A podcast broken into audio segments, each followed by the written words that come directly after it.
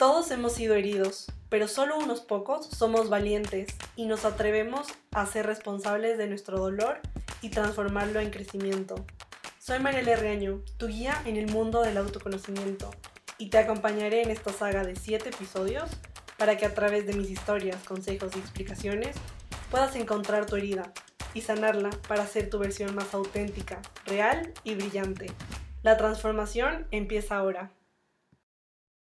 Esta semana he recibido muchos mensajes por Instagram y también comentarios sobre la saga de las heridas y también muchas stories de personas que han compartido, de oyentes que han compartido en su Instagram y otras personas y me parece increíble porque de verdad me da mucha alegría que esta herramienta esté siendo muy útil. Al final, esta saga de las heridas tiene como propósito ayudarte a encontrar la tuya y una vez que puedas identificar la tuya, poder sanarla. Pero no solamente se queda en uno mismo, sino que esto saga también trasciende a los demás. Cuando uno conoce su herida y conoce que existen distintas heridas y que la persona de al lado, sea tu mamá, tu novio, tu papá, tus amigos con los que trabajas, también tienen heridas, cambia tu percepción de cómo los tratas, de cómo los ves, de cómo te das cuenta de que ellos tienen ciertos estímulos y fueron también condicionados por su entorno y por su niñez para responder de cierta manera a ciertos aspectos. Así que me encanta, estoy muy muy feliz y si te está gustando pues quédate hasta el final de toda la saga porque al final voy a hablar de qué hacer y cómo sanar todas estas heridas. Si ya identificaste la tuya, perfecto, si todavía no la has identificado, no te preocupes que vamos a seguir haciendo otros capítulos de cada una de estas heridas y de la herida que quiero hablar hoy es sobre el rechazo. Antes de eso, quiero recordarte que ya se está acabando el año. También voy a hacer otro capítulo sobre esto de acabarse el año y los propósitos de el 2022. Creo que este año ha sido muy especial y justo ayer estaba en un webinar con Leatrice Isman, que es eh, la directora de Pantone, el Instituto del Color, y estaba hablando sobre el nuevo color del año, este color que es Berry Berry. Y cuando ella lo explicaba, también hablaba sobre que este 2021 ha sido un año de muchos cambios, de muchas transformaciones, de muchas adaptaciones también, pero un año donde igual las personas han necesitado como renacer, por así decirlo, volver a encontrarse con su esencia, volver a esa normalidad que es hoy en día, sin perder lo que son en su esencia que por muchos años tal vez han perdido. Y me encanta, me encanta ese concepto. En Instagram voy a hacer un live contando todo esto del el color del año, qué significa el color del año, porque es importante cómo es el proceso que ellos usan para escoger este color y pues en fin cómo también combinarlo y cómo hacerlo para cada una de las estaciones eh, de colorimetría que tenemos. Y esto también me hizo pensar, ya se está acabando este 2022, ya, ya se está acabando este 2021, ya va a empezar este 2022 y qué mejor manera de hacerlo que primero sanando tus heridas y segundo potenciando tu imagen. Y es por eso que quiero decirte que tengo tres cupos en diciembre para una asesoría de imagen integral uno a uno conmigo. Si te interesa, escríbeme por Instagram y hablamos si esta asesoría es para ti. Esta es la última vez en el 2021 que lo voy a tener a este precio. En el 2022 ya va a cambiar la dinámica y ya van a cambiar los precios también. Así que aprovecha para que empieces ese 2022 de la mejor manera, con toda una energía nueva, conociéndote mucho más, amando lo que eres, con una autoestima sana, con un amor propio que está muy bien cultivado y sobre todo entendiendo tu imagen, entendiendo tu personalidad y potenciando todo eso que tú eres para que seas tu mejor versión.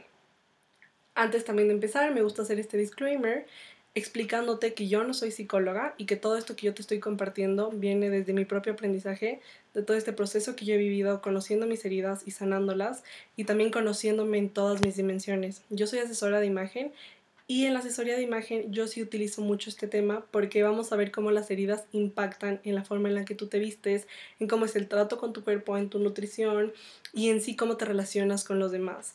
También las heridas tienen un lenguaje no verbal muy marcado el lenguaje no verbal de las heridas no nos miente y esa es la parte donde yo entro. Antes de estudiar asesoría de imagen, también estudié el lenguaje no verbal y pues me encanta, es algo que realmente me apasiona muchísimo porque siento que yo soy muy visual y que poder ver a la gente y entender cómo es me ayuda mucho también a aceptar a los demás y amarlos sin ponerles peros, que justo es otro tema que vamos a hablar. Entonces, bueno, pues empezamos con esta herida de rechazo. El objetivo de todas las heridas y el objetivo de toda esta saga también es, como ya te dije, que te conozcas, que ames y que sanes, pero no solamente se queda en sanar y ya está, sino ese sanar viene también a evolucionar. La idea y a donde nosotros queremos llegar es a evolucionar. La herida es una herramienta muy útil para tu poder evolucionar y poder crecer en eso que viniste a aprender. También es importante que te des cuenta de que esa evolución te ayuda a mejorar la calidad de vida. Muchas personas llegan diciéndome, es que siempre me he sentido de esta manera con mi cuerpo, tengo muchas inseguridades, no me gusta lo que veo con mi espejo. Y yo no les puedo decir, a ver, cámbiate de pantalón y ya está, porque eso sería algo superficial. Primero hay que ver dentro qué está pasando, hay que ver qué heridas han lastimado tu imagen y han impedido que seas tu mejor versión, para que una vez que esas estén sanadas de raíz, nunca más vuelvas a tener un mismo patrón. Hay otras personas que vienen diciendo que no disfrutan para nada la moda, no disfrutan para nada su cuerpo, no disfrutan para nada su imagen. Y esto también viene de un sentido de que no has evolucionado en lo que necesitas evolucionar. Y para evolucionar uno sí necesita una guía, uno necesita una asesoría, uno necesita un mentor que esté acompañándote a tu lado y que te esté guiando en paso por paso. Los mentores, como te he dicho, no necesariamente son personas, pueden ser audios, pueden ser clases, un curso, un libro que te lees, un podcast, una canción, cualquier herramienta que te ayude a ser más consciente de ti, que te ayude a evolucionar, va a convertirse en un mentor. Y Liz Bourbeau, la autora del libro de las cinco heridas que impiden ser uno mismo, que te recomiendo que te lo leas si quieres profundizar mucho más en las heridas, porque ella hace una investigación y un estudio que empezó en 1992 y es muy chévere porque ahí ella se dio cuenta de que cuando nacemos tenemos muchas experiencias que venimos a aprender y que venimos a potenciarlas también. Y en sí yo pienso que la vida es una escuela. Y yo recuerdo un curso que tomé ya creo que hace algunos meses, unos nueve meses, que hablaba sobre el tema de la abundancia y en este curso nos explicaban que tú vienes a la vida y yo vengo a la vida para aprender ciertas cosas y cada aprendizaje es único y es literalmente como una escuela. Entonces vamos a pensar que tenemos grados y niveles que alcanzar. Primero está la guardería, después el preescolar, la secundaria y bueno, te gradúas y sigues a la universidad y etcétera, etcétera. Asimismo pasa con las experiencias de la vida. Y aquí es muy chistoso porque siempre ponían un ejemplo del orden. Y preguntaban, si tú tienes un hijo y quieres que tu hijo aprenda el orden, ¿a dónde lo mandas? A una casa súper ordenada, nítida, impecable, donde todo el tiempo está todo limpio, donde él prácticamente no tiene que organizar porque está todo listo, o lo mandas a una casa donde reina el caos del desorden, donde toda la ropa está tirada, donde hay mugre por todas partes, falta la limpieza, alguien tiene que tomar la iniciativa de organizar. Pues yo, la verdad es que mandaría a mi hijo al segundo lugar, al lugar donde es desordenado para que pueda aprender el orden. Y lo mismo pasa con la vida. Si, por ejemplo, tú tienes que aprender qué es la paz, primero vas a estar en un lugar de mucha ira, de mucho descontrol, de mucho estrés. Y eso te lo puedo decir porque eso me pasó a mí. Yo ahorita, literalmente mientras voy hablando, me di cuenta de que una de las cosas que yo vine a aprender en el mundo es qué es la paz.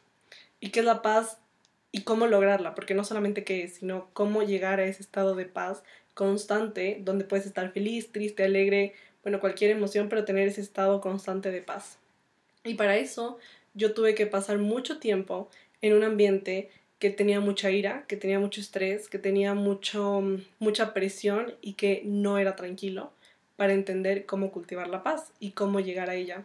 Y lo mismo pasa con las heridas. Cada uno tiene algo que aprender con su herida, pero uno igual está donde está, con la herida en la que está, porque eso es lo que necesitas aprender. Entonces, no quiero que te preocupes, no quiero que te obsesiones con esto, ni quiero que sientas que estar lastimado es malo, sino más bien míralo como una manera de aprender lo que viniste a aprender. Y una vez que lo aprendes, sigues al siguiente nivel, hasta que eventualmente uno se gradúa y es cuando ya vives pues tu mejor, mejor versión posible, porque ya has aprendido lo que necesitas para poder graduarte de esos aprendizajes.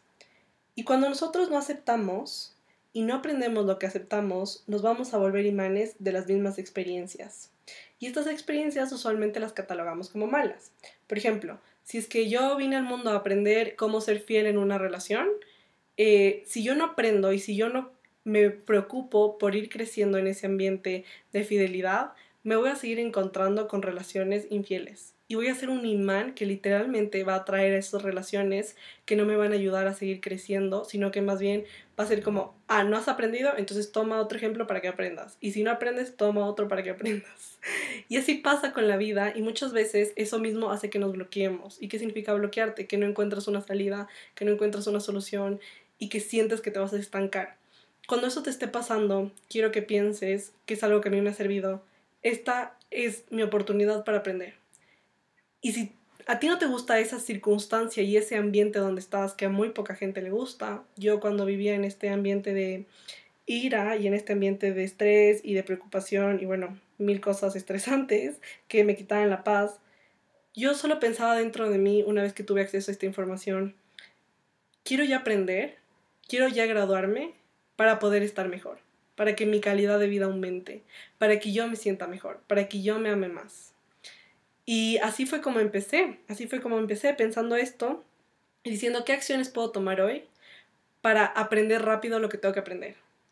Obviamente el aprender es un proceso que toma tiempo, pero créeme que ya estar dispuesta a aprender y es un paso gigante, de verdad es un paso muy grande y yo siempre digo que ese paso pues solo lo dan personas valientes porque no es fácil, pero vale la pena. O sea, es un proceso donde realmente uno se encuentra a sí mismo.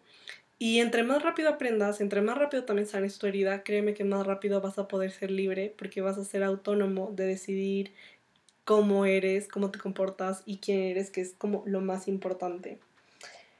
Y ahí, cuando nosotros decidimos eso, es cuando nos volvemos proactivos. Y ahorita te contaba igual en el anterior capítulo que me estoy leyendo el libro de mm, Steven que escribe Los siete hábitos de la gente altamente efectiva. Y me encanta él cómo explica que es proactivo, porque él dice que ser proactivos significa que como seres humanos somos responsables de nuestra propia vida. Nuestra conducta es una función de nuestras decisiones, no de nuestras condiciones. Tenemos la iniciativa y la responsabilidad de hacer que las cosas sucedan. Y la conducta es una elección consciente. Aquí pasa lo mismo.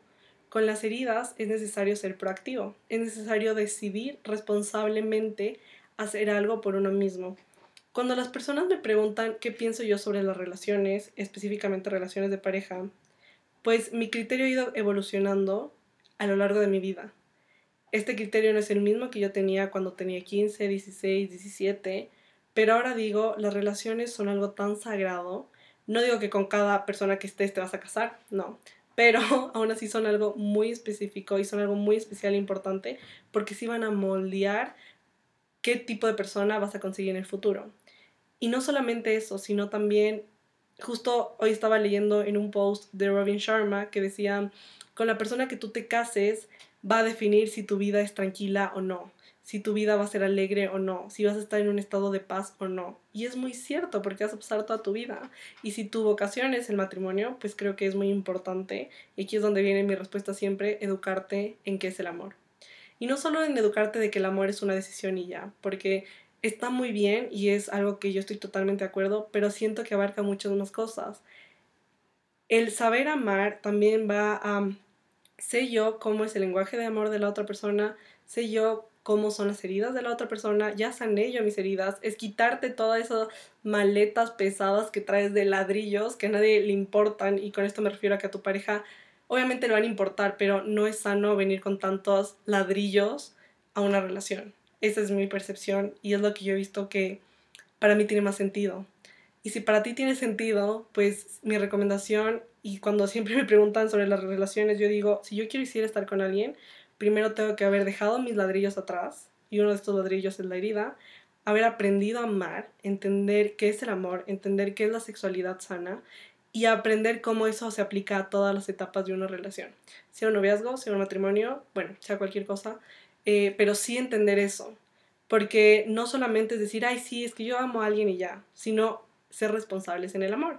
Y siento que eso tiene mucho que ver con lo que dice Steven de ser proactivos, de que al final tu conducta tiene que volverse una elección consciente. Tienes que realmente querer cambiar algo y realmente querer ser algo Em, que tú quieres y que tú anhelas y eso ya es ser proactivo. Y él explica lo del condicionamiento. Voy a explicar rápidamente qué es el condicionamiento porque lo escuchamos en muchos libros, en muchos ejemplos y a veces no necesariamente lo explican completo. Entonces el condicionamiento es una rama de la psicología, es una teoría también de la psicología. Y aquí es importante entenderlo porque de aquí van a venir las respuestas también de por qué nosotros nos comportamos de cierta manera con ciertos estímulos, específicamente en las heridas. Tú en una semana o en dos, si ya te conectas con una herida, vas a empezar a ver distintas tus acciones. Eso me pasó a mí cuando yo reaccionaba de cierta manera, decía, esta no soy yo. Esta es mi máscara de protección causada por mi herida que está reaccionando. Yo no soy así, yo no quiero ser así.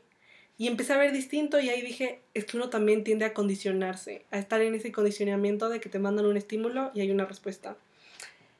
El conductismo nace en la sociedad de masas. ¿Qué es una sociedad de masas? Es una sociedad que tiene tres características muy importantes. Primero, que es ignorante. Y cuando tú ya conoces del tema, ya te informas, ya quieres aprender, ya empiezas a estudiar, pues ya sales de esa ignorancia y por ende el condicionamiento ya no necesariamente va a aplicar en ti. También es una sociedad que por su ignorancia es muy manipulable y también muy moldeable. Y cuando lanzaron esta teoría también estaban en un periodo entre guerras, donde esta teoría era la única manera de medir la conducta, porque la conducta se utilizaba como un objeto medible. Y tal vez te suena un experimento muy famoso que hicieron que se llama El pequeño Albert, que lo realizó John Watson, el psicólogo que siguió toda esta teoría. Y pues básicamente lo que hicieron fue coger un bebé muy pequeño, de unos 8 meses más o menos, y lo empezaron a poner a estímulos. Entonces primero empezaron a ponerlo un estímulo de un ratón. Entonces le ponían una rata y el bebé al principio quería acercarse, quería conocer la rata, quería entender qué era, pero eh, los psicólogos lo asustaban con un sonido muy fuerte, metálico, y el niño lloraba. Y bueno, fueron haciendo muchas pruebas y etcétera, y el estímulo era asustarlo con, esta, con este sonido metálico fuerte para que el niño cada vez que viera el ratón llorara, porque al principio él no lloraba, no le daba miedo. Y así fue creciendo y es verdad que sí hay unas dudas muy éticas de si este experimento fue ético o no, pero desde ahí apareció todo esto de las conductas y del estímulo em, y la respuesta. Y aquí es importante entender que este estímulo y respuesta, por ejemplo, a este bebé le quitaba la libertad. Cuando uno tiene un estímulo o respuesta en un caso negativo, sí te quita la libertad porque te condiciona. Ahora, si es bueno o malo, también depende. Por ejemplo, te pueden condicionar en, no sé, una terapia. Si es que alguien te dice, mira, te voy a hacer una terapia y te voy a poner música relajante. Pues ya te va a estar condicionando porque esa música relajante va a generar un estímulo que te relaje y la respuesta va a ser que tú estás relajado. Algo que yo hago, por ejemplo, cuando necesito que las ideas me fluyan y escribir rápido algo, una historia, bueno, un post, lo que sea, busco una playlist en YouTube que es literalmente como música relajante para escribir. Y esa música me condiciona porque automáticamente mi cerebro se relaja y empieza a escribir rápidamente y se concentra y se inspira. Y esa sería la respuesta. Entonces, no siempre es malo el condicionamiento, depende mucho del uso que se dé. Y también es necesario entender que el condicionamiento no nos define, no nos va a condicionar toda la vida. Cuando tú ya eres consciente y ya dejas de ser ignorante en un tema que te ha condicionado toda tu vida y pasas a ser em, educado en este tema, pues ya el condicionamiento ya no existe porque ya vuelves a tener tu libertad por ya conocer acerca de esto. Y esto nos ayuda a entender por qué muchas veces nuestro entorno también nos condiciona para que no seamos proactivos y para que no decidamos sanar responsablemente nuestras heridas en la imagen, en la mente, en el cuerpo y sobre todo en el alma. Y el cuerpo es tan inteligente que siempre va a encontrar el medio para mostrarnos lo que debemos resolver. Y esto es súper importante. El cuerpo nunca nos engaña y es nuestro mejor aliado. A pesar de que tú en este momento de tu vida tal vez no tengas una relación muy buena con tu cuerpo, créeme que tu cuerpo es tu aliado porque va a ser ese mensajero que te va a decir, hey, como que para un segundo, por ahí no es. Necesito esto, tú necesitas esto, tu alma necesita esto. Y ya entrando a la herida del rechazo, el rechazo significa rehusar algo, significa que no quieres algo en tu vida, que lo rechazas. Esta herida la persona va a sentir que en su rechazo va de la mano con dudar su derecho a existir. Y esta es la primera herida que se manifiesta. Y es la primera herida que se manifiesta porque puede ser que la mamá no quiera tener un hijo, entonces ya el bebé es no deseado, por ejemplo. Puede ser que se manifieste porque el papá no desea que el hijo sea niño o niño, o sea, como que el papá quiere que sea niña y el hijo es niño, pues también lo puede rechazar por eso. Y en general porque el bebé siente que no está siendo aceptado en ese entorno familiar en el que está. Y es la primera que se manifiesta porque incluso antes de nacer las personas ya pueden saber si su hijo va a tener rechazo o no. El típico ejemplo es cuando van al doctor y dicen, ay, es que el bebé no se deja ver. En sí no es que no se deje ver, es que se siente rechazado y por eso huye de que lo vean. Y por eso tiende a desaparecer, porque incluso ya está empezando de dudar su derecho a existir. Y todo esto de las heridas a mí también me ha dado una gran perspectiva de qué quiero yo darle a otra generación si es que en algún momento mi vocación llega a ser casarme y tener hijos, cómo quiero ser yo como mamá, cómo quiero ser yo consciente de esto. Y no solamente en ese ámbito, que ese sería futuro, sino actualmente también me ha permitido relacionarme mejor con otras personas porque ya cuando conozco a alguien más, a una amiga, a cualquier persona, sea que trabajemos juntos o bueno, lo que sea, me da esa perspectiva de entender que esa persona viene con sus propios issues y sus propias heridas y por eso es así. Y también creo que es como, no sé, como liviano y tranquilizante pensar que no todo el mundo tiene que ser perfecto siempre porque cada uno vino algo distinto que sanar y no estás en este proceso solo, sino más bien pues, todos los seres humanos tenemos heridas y todos vinimos a sanarlas. Las características de una persona que ha sufrido esta herida de rechazo es que primero va a crear esa máscara de huida, porque quiere evitar así el sufrimiento, quiere ponerse esa máscara y no ser el mismo. Y ahí es cuando más adelante vas a tener eh, momentos de tu vida donde vas a reconocer cuando estás usando la máscara de tu, de tu herida, sea cual sea tu herida. Cuando tú tomas una actitud que se vuelva la actitud del huidizo, por ejemplo, la actitud del dependiente, la actitud del controlador, bueno, etcétera, que ya las vamos a ver todas más adelante, ahí te vas a dar cuenta y vas a decir, esta no soy yo la que está hablando, este no soy yo el que está hablando, esta es mi herida la que está hablando, esta es mi máscara. Y ahí también puedes controlarlo y es un momento igual de lucidez y de conciencia plena para decir, ¿qué quiero yo? ¿Quiero ser proactivo y quiero ser responsable de lo que me pasó? ¿Quiero ser responsable de mi vida? ¿O voy a seguir dejando que la herida y que el ambiente me condicione? Esta usualmente, en la mayoría de los casos, es generada por el progenitor del mismo sexo. Y aquí la persona eh, también duda mucho su derecho a existir. Y aquí quiero hacer una aclaración y decir que cada persona es única y si tú estás aquí en este momento escuchando este podcast es porque eres muy especial para el mundo y la vida tiene una misión planeada para ti. Tú eres una persona que realmente aporta mucho al mundo, aporta mucho a su entorno y sobre todo si Dios y la vida te permitió vivir esta experiencia es porque algo muy bueno sale de ti, porque tienes una misión que cumplir. Y encontrar esa misión también tienes que tener mucho coraje y mucha responsabilidad, pero créeme que cuando la encuentras todo empieza a fluir y realmente te das cuenta de que cada vida es única y cada una vale mucho la pena. También estas personas suelen estar todo el tiempo como en la luna. Son las típicas personas que uno dice, ay, es que no me hace caso porque está en la luna, se le fueron los pensamientos. Y en sí esto pasa porque primero tiende a tener mala memoria en el sentido de que puede pasarse estudiando toda una noche y al momento del examen nada, como que se le bloqueó todo. Y no es que no haya estudiado ni que tenga mala memoria en sí, sino que su cerebro se bloquea porque se asusta tanto y empieza ya a tener miedo y está en ese estado de estrés y su cerebro se bloquea como por seguridad. Y lo mismo pasa aquí. Cuando están en la luna se refiere a que quieren huir de su realidad, quieren huir del momento en el que están o de las personas con las que están y su mente tiende a viajar, como a pensar en otras cosas, a distraerse y a no estar presentes. También son personas que son muy prudentes y son muy tranquilas. Usualmente son personas introvertidas, personas que su comunicación la mantienen internamente, no hablan mucho, más bien les gusta mucho escuchar también, les gusta ver distintos puntos de vista. Y estas personas, cuando son chiquitas, cuando son niños pequeños, tienden a ser sobreprotegidos por sus padres, porque literalmente son personas que también son muy delgadas y que en su niñez pudieron haber sido muy pequeñas y sus papás o sus mamás o bueno lo que sea como que intentaban incluso no solamente sus papás y su mamá sino también tíos abuelos intentaban sobreprotegerlo. Entonces siempre le decían a ver eh, no yo te ayudo como que cuidado te caes, eh, esto no lo puedes hacer tú porque eres muy pequeño. Y en sí el niño crece pensando que realmente es muy pequeño. Y eso mismo hace que incluso no siga creciendo.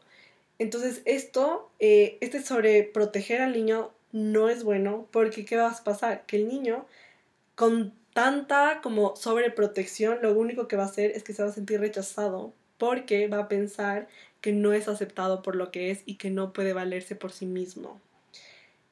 Estas personas tampoco se, se apegan a lo material.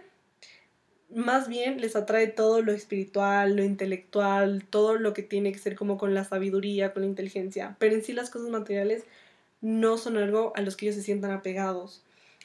Y ellos buscan de manera constante el amor del progenitor del mismo sexo. ¿Quién fue quien lo rechazó? Y aquí igual mi invitación, como en las otras heridas, es, si tú sientes que esta es tu herida, pregúntale a tu mamá o a tu papá, en, en tu caso, en el que tú sientas que quien te haya rechazado, y pregúntale si sus papás también lo rechazaron a él o a ella. Porque muchas veces esta herida pasa de generación en generación y se sigue pasando y mm, es necesario entender ese background, entender todo ese como bagaje que uno tiene con los papás también, porque eso te ayuda a conectar las ideas y te ayuda a entender el por qué te sucedió a ti. Y aparte es también aceptar y es igual comprender y también tener esa compasión de que ellos también han sido heridos. En cuanto a las características corporales, la persona tiende a ser muy delgada. No tiende a engordar con facilidad, más bien son personas que mantienen un peso muy delgado. Usualmente son personas también que pueden comer y no engordar. O sea, son personas que sí son muy, muy delgadas. Y esto pasa porque su cuerpo en sí no quiere ocupar mucho lugar. Intentan también muchas veces pasar desapercibidas, no llamar mucho la atención, sino más bien como intentar desaparecer si es que en algún momento sienten que quieren huir de una situación. El cuerpo va a estar muy contraído, va a estar, los movimientos van a ser movimientos corporales muy ensimismados. Es decir, si va a mover el brazo, lo va a hacer pegado al tórax, no va a mover el brazo como de manera muy amplia, sino va a ser más bien un movimiento contraído. También en la mirada de estas personas, cuando están portando la máscara, uno lo puede ver, porque esta máscara va a estar presente para evitar ese sufrimiento y se puede ver, se puede ver una mirada también muy temerosa, ya que su mayor mm, miedo es el pánico, que eso lo vamos a ver igual más adelante. Cuando se sientan, usualmente intentan ocultar sus pies y usualmente no se sientan como con los pies en la tierra, sino más bien como chinito. Si es que se entiende esa expresión, que es como, no sé, te sientas con los pies como cruzados y no tocando el piso. ¿Y esto por qué pasa? Porque igual recuerda que estas personas viven en la luna, por así decirlo. Son unas personas que tienen una gran imaginación y necesitan que algo sea como que su ancla al piso. Entonces literalmente no tienen los pies en la tierra, sino que viven como en esta imaginación puedes incluso empezar a, si es que en algún momento quieres tener toda la atención y sientes que esta es tu herida, puedes empezar a poner conscientemente tus pies literalmente en el piso para que sean ese ancla. Pero aún así, otra cosa importante es, no hay que cambiar quién eres. Estas son tus características como cualquiera de las heridas y la idea no es cambiar quién eres, sino sanar todas esas máscaras para dejar que tu mejor versión brille y que tu mejor versión sea quien dirija mm, tus acciones. Si son eh, personas que pueden decidir no hablar en público, pues lo van a decidir. No son personas que quieran presentarse en público, ni son personas que se sientan cómodas, rodeadas de muchas miradas o de muchas personas, porque sienten que están como entrando en pánico y van a querer usualmente querer desaparecer de esa experiencia. Las heridas también afectan cómo nos alimentamos y el huidizo, en este caso, va a comer porciones pequeñas, comida que sea pequeña, que no, que no se sienta tan lleno. Y puede ser que muchas veces cuando tenga mm, un impacto emocional o cuando tenga temor, cuando sienta que va a tener una experiencia que le va a causar pánico, puede ser que se le pierda el apetito y que ya no quiera comer. También son personas que son muy propensas a sufrir anorexia. No en todos los casos, pero en algunos sí. Y recuerda que una tendencia no es sentencia. Si uno tiene, tiende a ser propenso a algo, no significa que necesariamente tenga que cumplirse. uno necesitaría estar pendiente de los síntomas, estar pendiente de qué acciones detonan para poder nosotros ser quien eh, elijamos y seamos libres de nuestras acciones. El modo de estas personas de huir de la realidad en una escala negativa va a ser el uso abusivo del alcohol y de las drogas. En una escala negativa, estas personas también van a tener dificultades para aceptarse y amarse a sí mismo. El vocabulario va a estar lleno de palabras como nada, inexistente, desaparecer, nunca, pánico. Entonces, por ejemplo, me da pánico hacer esto, ya quiero desaparecer, nada sirve aquí, nada importa, nada existe. También son personas que alejan a los seres que quieren estar cerca, sea amigos, familiares, compañeros de trabajo, compañeros de estudio, los alejan inconscientemente porque no quieren estar en ese apego emocional porque no han sanado sus heridas. Prefieren la soledad porque si reciben mucha atención no saben qué hacer, no saben cómo comportarse y van a entrar otra vez en estado de pánico y van a querer huir. Creen que no tienen derecho a protestar lo que tienen que hacer. Y aquí es importante entender que también hay una falta de merecimiento, de yo no valgo. Y pues todo esto se puede trabajar y todo esto se puede sanar. Yo te recomiendo que si ya identificas que estás a tu herida, pues igual vayas a terapia, vayas con un coach, con una psicóloga, con quien tú quieras, con un sacerdote, con una amiga, con tus papás. Pero lo importante es que si puedas ir teniendo ese acompañamiento poco a poco para ir sanándolo. Es un proceso, no es una carrera de quién lo hace más rápido ni de quién llega primero a la meta, sino es un proceso de qué tan qué tanto te conoces y qué tan responsable empiezas a ser pues en sí de tu vida. También intentan ocultarse tras este caparazón de huir y de aislarse de su entorno para no tener que socializar nunca. Em, tienden también a ser muy rencorosos en algunos casos o a tener odio hacia el progenitor que lo rechazó. Y aquí es también importante recalcar que odiar, o sea, para uno odiar a alguien, uno necesita amarlo primero, porque este odiar exige mucho amor. Y un gran amor que se vive con desilusión se va a transformar en odio.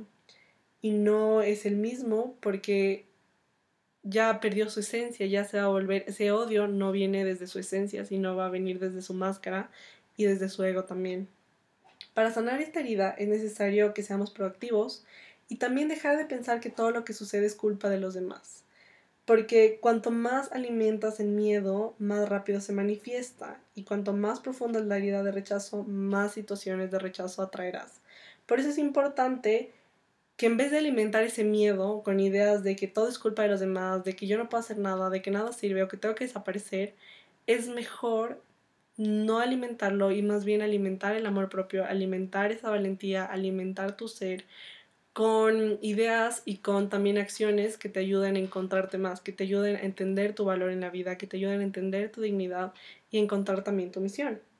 Estas personas suelen vivir en ambivalencia. ¿Y qué significa esto? Que ellos van a interpretar de dos maneras los hechos.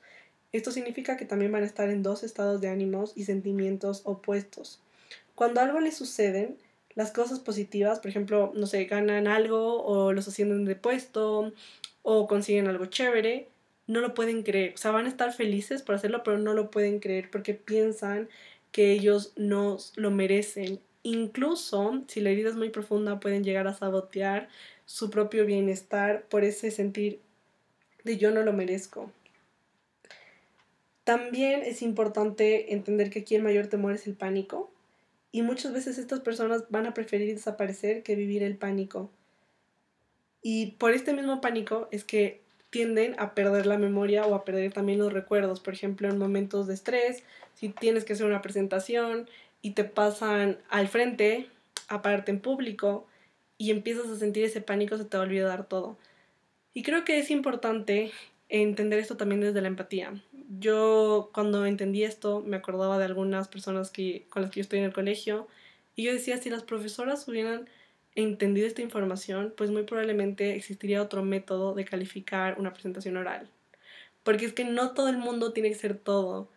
Estas personas tienen otras características muy positivas porque en una escala donde ya han sanado, donde ya se han quitado esa máscara, son personas que saben lo que realmente quieren y también entienden que sí tienen derecho a pedirlo y a tomar acción para que eso se vuelva real son personas que saben amar y que ya entienden que amar es aceptar al otro aun cuando no lo comprendes del todo. Y por eso ya no tienen como sinónimo de amar la comprensión, sino más bien entienden que el amar es un amar aunque no comprendas al otro, amar por encima de todo. También entienden que la perfección es dar lo mejor de sí mismo, pero ya saben que no hay una acción que sea 100% perfecta. Y eso ya nos hace que ellos se sientan juzgados y también pierden este miedo de ser perfeccionista en todo momento y en toda acción, sino más bien entregar todo lo mejor que puedan de sí mismos. Todos los problemas se van corrigiendo por sí mismos. ¿Y esto cómo pasa? Pasa a medida que la persona resuelve su herida. Cuando una persona ya empieza este camino de sanación y este camino de conocerse y también de amar lo que es, poco a poco todas las piezas del rompecabezas van encajando y se va resolviendo todos los problemas que ha, causado, que ha, causado, perdón, ahí me trabé, que que ha causado esa herida. Estas personas en una escala positiva también reconocen que el origen de cualquier herida va a provenir de la incapacidad de perdonar lo que nos hacemos o lo que le hacemos a los demás. Y aquí es muy heavy porque uno se da cuenta de que el perdón es muy importante. O sea, sin perdón no va a poder haber una real sanación.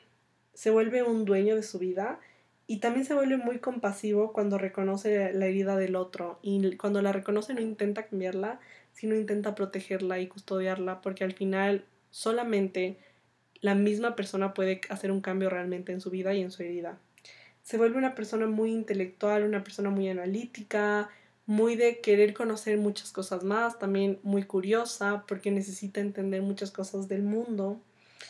Y en su soledad, en una soledad que ya no es como, ay, quiero desaparecer del mundo, sino más bien una soledad de, quiero aprender en esa soledad a, a sanar y a perdonar y a estar bien conmigo mismo. Y a no huir de mí y a no huir de la realidad, sino más bien a que en esa soledad puedo aterrizar los pies en la tierra y puedo decir, esto es lo que yo quiero. También son personas que tienen una gran capacidad de crear, de inventar, de innovar y de imaginar porque vive su mente en esa imaginación constante y esto es súper bueno porque tú puedes aprovechar si tienes esta herida, buscar medios que te ayuden a sanarla como el arte, como una terapia con arte, o sea, cualquier tipo de forma artística o que tenga que ver con mucha creatividad, va a ser algo que te va a ayudar mucho porque en eso también tienes mucha imaginación. Son personas que son aptas para trabajar solos y detrás de esta persona huidiza, cuando ya está en una escala positiva y cuando ya es una persona que ha logrado sacar esas máscaras y ser su mejor versión, se encuentra una persona que es capaz de asumir muchas responsabilidades es una persona también muy, muy valiente, realiza los trabajos de manera muy minuciosa, al detalle, y entiende la importancia también de entregar ese trabajo de la mejor manera, ya no de una manera perfeccionista, sino de una manera de que sea tu esfuerzo mayor para que tu trabajo encaje con el trabajo de los demás y pueda ser como igual un trabajo en conjunto. Y en cuanto a la imagen, en esta herida podemos ver que mm, esta persona va a rechazar su cuerpo y también va a rechazar su imagen. Cuando no está sanada, va a querer huir de situaciones donde tenga que ser responsable de su imagen y donde tenga que también tomar decisiones sobre su cuerpo, sobre su imagen y sobre lo que quiere transmitir con su marca personal. Si ya eres una persona que te atreves a afirmar tu imagen y también a sacar tu mejor, tu mejor versión, pues ya estás en este proceso y en esta vía de sanación si todavía te cuesta y sigues rechazando físicamente tu cuerpo y rechazando todo lo que eres tú, pues es necesario hacer un cambio de imagen. Es necesario transformarla para que sea también un vínculo de encontrarte a ti y de sanar. Yo he visto que la imagen sí es un medio de sanación muy fuerte y muy poderoso porque la imagen la llevamos siempre. No es que tú hoy te vas a trabajar y dices, ay, bueno, voy a dejar mi imagen en mi casa y ya cuando regrese me la pongo. No, o sea, la imagen está siempre contigo. Va a depender de nosotros cómo sea que esté y cómo sea que nosotros también la veamos. También en una escala no positiva, esta persona va a sentir que no merece con su imagen llamar la atención. Incluso cuando lo llega a hacer, va a evitarlo o va como a frenar un complemento. No sé si se dice complemento en español, pero un compliment. O sea, cuando alguien te da un halago, puede ser. ¿Y por qué pasa esto? Porque hay un no merecimiento. ¿Y qué pasa? Yo he aprendido que estos halagos, estos compliments que son sanos, que vienen desde de un lugar sano, o sea, no vienen ni desde una burla, ni desde ironía, ni desde un irrespeto, sino realmente viene que la otra persona lo siente y quiere decírtelo. Siento que son muy valiosos y que hay que aprender a aceptarlos. Y es algo que nadie nos explica. Por lo menos yo nunca, o sea, nunca me acuerdo, no me acuerdo de haber tenido alguien que me diga, a ver, así recibes un halago. No. Pero a lo largo de la vida me me he ido dando cuenta y ahora siento que es muy sano aceptarlos. Porque cuando uno no acepta un halago, también es una señal de que no está bien con su imagen. Si uno no acepta que alguien le diga, ay, qué lindo está tu pelo hoy, o mm, qué lindo está, yo qué sé, tus ojos, o qué bien se te ve esa blusa, o hoy te ves con mucho estilo, lo que sea, uno tiende a decir, ay, no, esta cosa que me puse, pero si la saqué como que de la bodega. Y es mentira, uno se demoró 40 minutos escogiendo una blusa. no la sacó de la bodega. Y si te demoraste 40 minutos pensando en la blusa, pues créeme que a tu imagen y a tu cuerpo sí le agrada recibir ese halago. Y sobre todo le agrada aceptarlo. Y es también ese sentido de... Aquí también me voy un poco con lo que dice Gina DB en The Audacity to be Queen, que es un libro increíble que habla sobre todas las mujeres estamos llamados a ser reinas de nuestra vida y ella aquí dice, si es que tú eres mujer y no recibes un halago, es porque la princesa está hablando y no la reina. Porque las reinas saben que uno sí tiene que recibir esos halagos de manera correcta y aceptarlos y agradecerlos y cómo abrazarlos. Y otra cosa que uno como mujer tiende a hacer, que a mí me pasa mucho, es recibes un halago y sientes que, sientes que tienes que dar otro porque no te lo mereces. Y créeme que no es así. Sí te mereces los halagos porque sí vale tu imagen y tu imagen es muy importante también esa aceptación que recibe y esa ayuda que recibe los demás para seguir fomentándola. Y pues en el caso de los hombres es muy distinto, muy distinto con los halagos, pero aún así es muy importante que sepamos como seres humanos que los halagos son importantes y que los halagos sí nos ayudan a construir esa imagen sana, siempre y cuando vengan desde un halago sano. Si en cambio te has tocado con este tipo de comentarios que son irrespetuosos desde otras personas por tu imagen, pues te recuerdo que las personas te dan lo mejor que tienen adentro. Así que a mí me sirve eso para pensar y para no juzgarlos, sino más bien para tener compasión de ellos y decir, a ver, esta persona me está dando lo mejor que tiene dentro, eso es lo que tiene dentro, no me puede dar nada más. Y si eso me está diciendo a mí por fuera, ¿qué será lo que esa persona se está diciendo a sí misma por dentro sobre su imagen? Así que bueno, esta ha sido eh, como esta herida del rechazo se ve en la imagen. Y algo muy importante para empezar a sanar en cuanto a tu imagen está herida es aceptar tu cuerpo. Ya no te estar en una guerra constante, sino aceptar tu cuerpo físicamente. Mi recomendación es tómate un curso de amar tu cuerpo, de amor propio, de ve con tu psicóloga, haz una asesoría de imagen, haz cualquier cosa que para ti sea útil en este camino de sanación. Primero hay que empezar aceptando lo que eres y ya no queriéndolo rechazar y ya no queriéndolo alejar de tu vida, sino más bien abrazarlo y sentirte en una unidad total, tu cuerpo con tu alma.